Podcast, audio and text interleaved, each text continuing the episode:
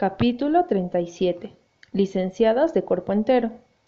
Quisiera estar muerta o que hoy fuera mañana, se quejó Pil.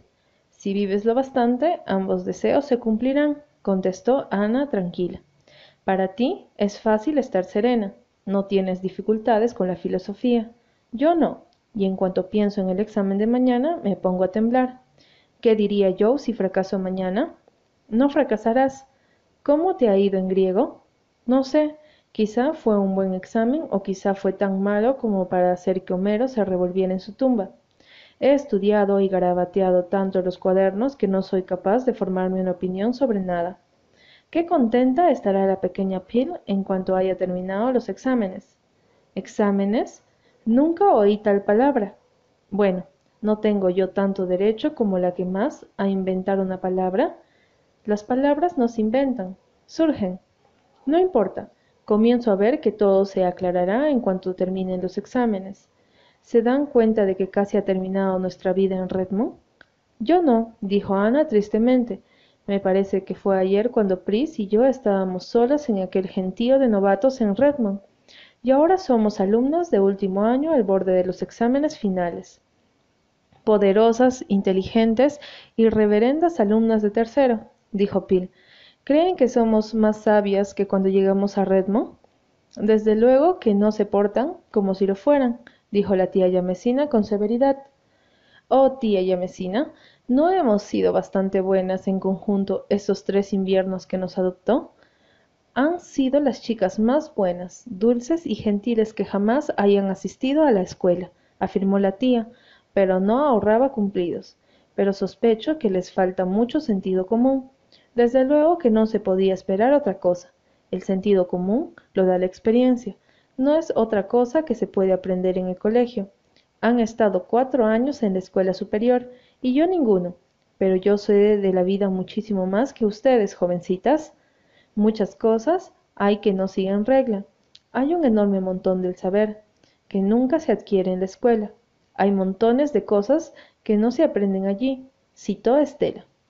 ¿Han aprendido en Redmond algo aparte de lenguas muertas, geometría y otras por el estilo? preguntó la tía. Oh, ya lo creo que sí, protestó Ana.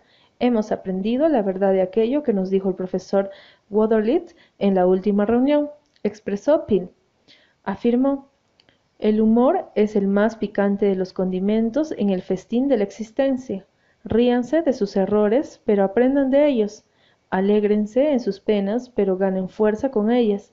Hagan un chiste de las dificultades, pero vénzanlas. ¿No vale nada ese saber, tía? Sí vale, cuando hayas aprendido a reírte de las cosas de las que hay que reírse y no de aquellas de las que no. Tendrás sabiduría y comprensión. ¿Y tú, Ana, qué has sacado de tu curso en Redmond? preguntó Priscila. Creo, dijo Ana lentamente, que he aprendido a considerar cada pequeña dificultad como una broma y cada gran dificultad como el adelanto de la victoria. En resumen, creo que eso es lo que me ha dado Redmond. Para expresar qué ha sido para mí, tendré que recurrir a otra cita del profesor Watley, dijo Pris. ¿Se acuerda? Dijo en su discurso. Hay tanto en el mundo para nosotros si tenemos los ojos para verlo, el corazón para amarlo y las manos para acercárnoslo tanto en hombres y mujeres, en arte y literatura, tanto en todas partes con que nos deleitamos y de lo cual quedar agradecidos. Creo que Redmond me enseñó eso en cierto sentido. En resumen, a juzgar por todo lo que dicen, comenzó la tía Yamesina, resulta que en cuatro años de escuela se puede aprender si se tienen los dotes naturales para ello, lo que de otro modo llevaría veinte años de vida. Bueno, eso justifica la educación superior. Tenía mis dudas de que sirviera para algo. Pero, ¿qué ocurre si no tienen dotes naturales? La gente que no tiene tales dotes nunca aprende, respondió la tía, ni en el colegio ni en la vida. Aunque lleguen a los cien años, saben tanto como al nacer. No es su culpa, sino su desgracia. Pero aquellos que tienen dotes deben dar gracias a Dios. ¿Nos definiría esos dotes, tía Yamesina? preguntó Pil. No, jovencita, quien quiera que las tenga sabe que son, y quien no las tenga nunca lo podrá saber, de modo que no hay necesidad de definirlas. Volaron los atareados días y pasaron los exámenes.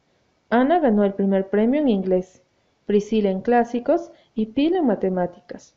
Estela obtuvo calificaciones buenas en general y llegó por fin el día de la graduación. Esto es lo que yo en algún momento hubiera llamado una época en mi vida, dijo Ana, mientras sacaba de la caja las violetas de Roy y las contemplaba pensativa. Había pensado ponérselas desde luego, pero sus ojos se detenían ahora en otra caja llena de lirios del valle tan frescos y fragantes como los que crecían en el jardín de tejas verdes, cuando llegaba junio a Avonlea. Junto a las flores estaba la tarjeta de Gilbert Blythe. Ana cavilaba sobre el por qué le habría enviado Gilbert flores en esta ocasión. Poco había sabido de él durante el último invierno. Había acudido a la casa de Patty solamente un viernes por la noche desde Navidad, y rara vez se habían vuelto a encontrar. Sabía que estaba estudiando mucho, con miras a los grandes premios y al premio Cooper, y que apenas participaba en las reuniones sociales de Redmond. El invierno de Ana había sido muy animado desde el punto de vista social. Había estado en contacto con los Garner. Ella y Dorothy eran íntimas amigas. Los círculos estudiantiles esperaban el anuncio de su compromiso con Roy en cualquier momento. La propia Ana los esperaba y sin embargo, al salir de la casa de Patty, apartó las violetas de Roy y se puso los lirios de Gilbert. No podría haber dicho por qué lo hacía. Por alguna razón, los viejos tiempos de Avonlea, los sueños y las amistades de entonces parecían muy cercanas en aquel instante en el que alcanzaba sus más queridas ambiciones. Gilbert y ella habían imaginado una vez alegremente el día de su graduación.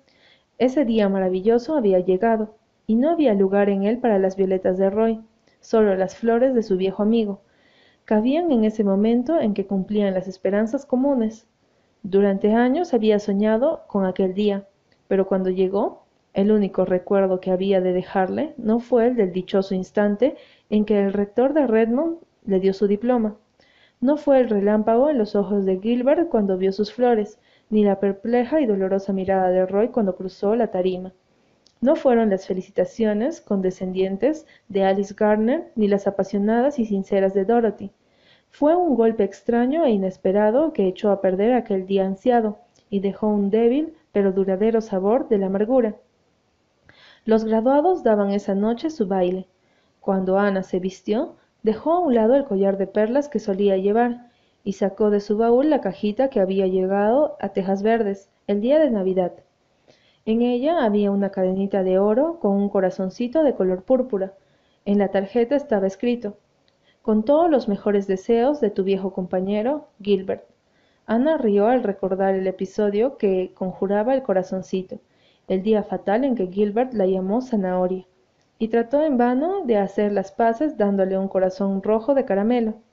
Ella le había agradecido el envío con una nota, pero nunca había llevado el dije. Esa noche se lo sujetó al cuello, con una sonrisa soñadora. Ella y Pil fueron caminando hasta Redmond. Ana iba en silencio. Pil hablaba de muchas cosas.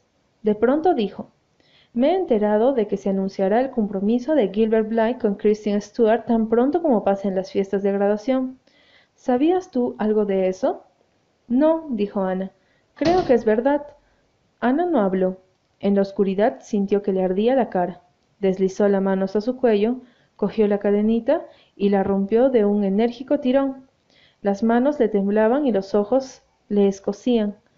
Fue, sin embargo, la más alegre de las asistentes, y le dijo a Gilbert, sin dolor alguno, que su carnet de baile estaba completo cuando éste le pidió que bailara con él. Más tarde, mientras se quitaba el frío junto con sus compañeras, sentadas frente a la chimenea de la casa de Patty, Nadie habló más alegremente que ella de los acontecimientos. Moody Spurgeon Macpherson vino por aquí después de que se fueron, dijo la tía Yamesina, que se había llevado para atizar el fuego. No sabía nada del baile de graduados. Ese muchacho tendría que dormir con una venda de goma alrededor de la cabeza para que las orejas no se le vayan hacia adelante. Yo tuve un novio que lo hacía, y eso lo mejoró mucho. Se lo sugerí, y siguió mi consejo, aunque nunca me lo perdonó. Moody Spurgeon es un chico muy serio, bostezó Priscilla. Se preocupa por cosas muy importantes que sus orejas. Va a ser pastor. Bueno, supongo que el señor no se preocupa por las orejas de un hombre, sino, la tía Yamesina dijo con seriedad. Dejando de lado las críticas sobre Moody Spurgeon, ella sentía cierto respeto por los clérigos, aun cuando solo estuvieran en camino de ser. Capítulo 38. Lo que no pudo ser. Pensar que dentro de una semana estaré en Avonlea. Oh, delicioso pensamiento, exclamó Ana inclinada sobre la caja donde estaba guardado las colchas de la señora Lyne. Pero pensar que dentro de una semana dejaré para siempre la casa de Patty. Horrible pensamiento. Me gustaría saber si nuestra risa hallará eco en los sueños de solteronas de la señorita Patty y su sobrina, exclamó Pil. La señorita Patty y la señorita María regresaban a casa después de haber recorrido la mayor parte del mundo conocido. Estaremos en casa la segunda semana de mayo, escribía la primera. Supongo que la casa de Patty nos parecerá pequeña después del Salón de los Reyes, en Karnak, pero nunca me gustó vivir en lugares demasiado grandes. Me encantará verme de nuevo en casa. Cuando se empieza a viajar a edad avanzada, se corre el riesgo de excederse porque se sabe que no pueda mucho tiempo para ello. Mucho me temo que María ya no vuelva a estar satisfecha. Dejaré aquí mis sueños y fantasías para que alegren a las nuevas ocupantes, dijo Ana recorriendo con la vista su hermoso cuarto azul, donde había pasado tres años felices. Arrodillada para rezar junto a la ventana, se inclinaba ahora hacia ella para contemplar el crepúsculo tras los pinos.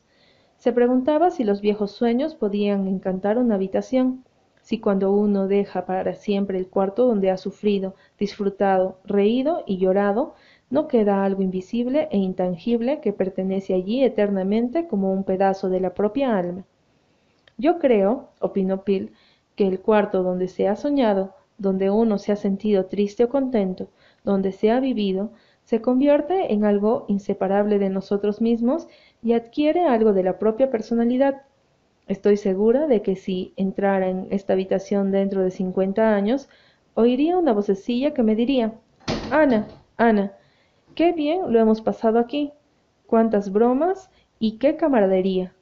En junio me casaré con Joe y sé que me encontraré transportada al séptimo cielo, pero en este momento desearía que la vida de Redmond no terminara jamás. Yo también soy tan irresponsable en este instante como para desearlo, admitió Ana. Así nos aguardan en el futuro las alegrías más profundas. Nunca podrán compararse con la vida deliciosa e irreflexiva que hemos llevado aquí. Esto ha concluido para siempre. ¿Qué piensas hacer con Rusty? preguntó Phil al ver entrar al cuarto al privilegiado menino. Yo me lo llevaré a casa junto con Sara y Joseph, anunció la tía Yamesina al aparecer detrás de Rusty. Sería una pena separarlos ahora que han aprendido a vivir juntos, algo tan difícil, tanto para los gatos como para los hombres. Me da mucha pena separarme de Rusty, dijo Ana contrita. Pero sería inútil que lo llevara a Tejas Verdes. Marila odia a los gatos, sin contar con que Davy acabaría con él. Además, creo que no me quedaré en casa mucho tiempo me han ofrecido la dirección de la escuela secundaria de Smoorside. ¿Vas a aceptar? preguntó Pin. Todavía, todavía no me he decidido, respondió Ana sonrojándose. Pin asintió comprensivamente. Ana no podía hacer planes hasta que Roy hablara. No cabía duda alguna de que lo haría pronto, y tampoco la había de que Ana le diría que sí. La misma Ana consideraba el estado de cosas con complacencia. Estaba profundamente enamorada de Roy. El amor no era exactamente como ella lo imaginara, pero, se preguntaba Ana, ¿habría algún sentimiento que alcanzara la perfección de lo imaginado? Si había repetido la desilusión que sintiera cuando niña a la vista de un diamante al encontrarse con el frío brillo en lugar del glorioso esplendor que anticipara? Esta no es mi idea del diamante, había dicho. Pero Roy era encantador y serían muy felices juntos a pesar de ese algo indefinido que había desaparecido de su vida.